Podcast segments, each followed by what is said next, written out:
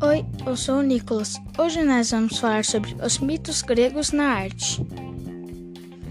O teatro grego foi uma manifestação artística muito importante no desenvolvimento da cultura grega. Além disso, serviu de influência e inspiração para outros povos da antiguidade, sobretudo os romanos.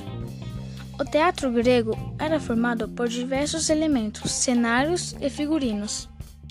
Além das presenças de júris, eles apresentavam músicas, danças e mímicas. A mitologia serve de inspiração para inúmeras representações simbólicas em grandes obras de arte.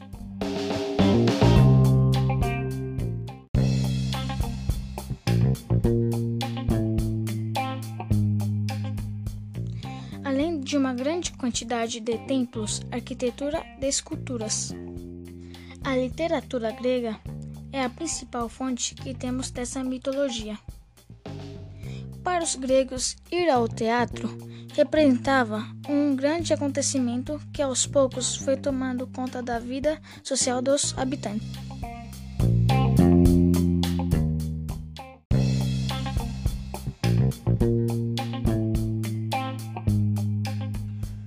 Uma das teorias mais aceitas atualmente diz que na Grécia o teatro nasceu das festas de celebração ao deus Dioniso.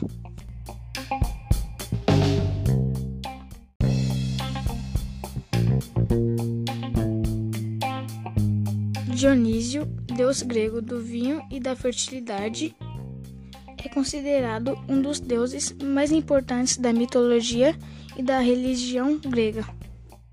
No início havia apenas música e coro. Mais tarde surgiu a figura do autor, que dialogava com o coro e com o público. Apenas os homens podiam participar do teatro grego. Eles interpretavam tanto papéis masculinos como femininos. Histórias eternizadas pela arte.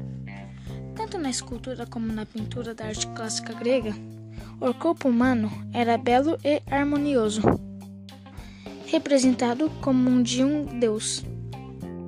A arquitetura da época, dedicada aos deuses, também seguia o conceito de belo da arte grega. As construções eram feitas de pedra, sobre uma plataforma de três degraus e sustentada por colunas. As colunas são um dos elementos mais marcantes da arquitetura grega, além dos afrescos pintados na parede dos templos, de edifícios municipais e em túmulos. A pintura era feita em diversos tipos de vasos de cerâmica, como as ânforas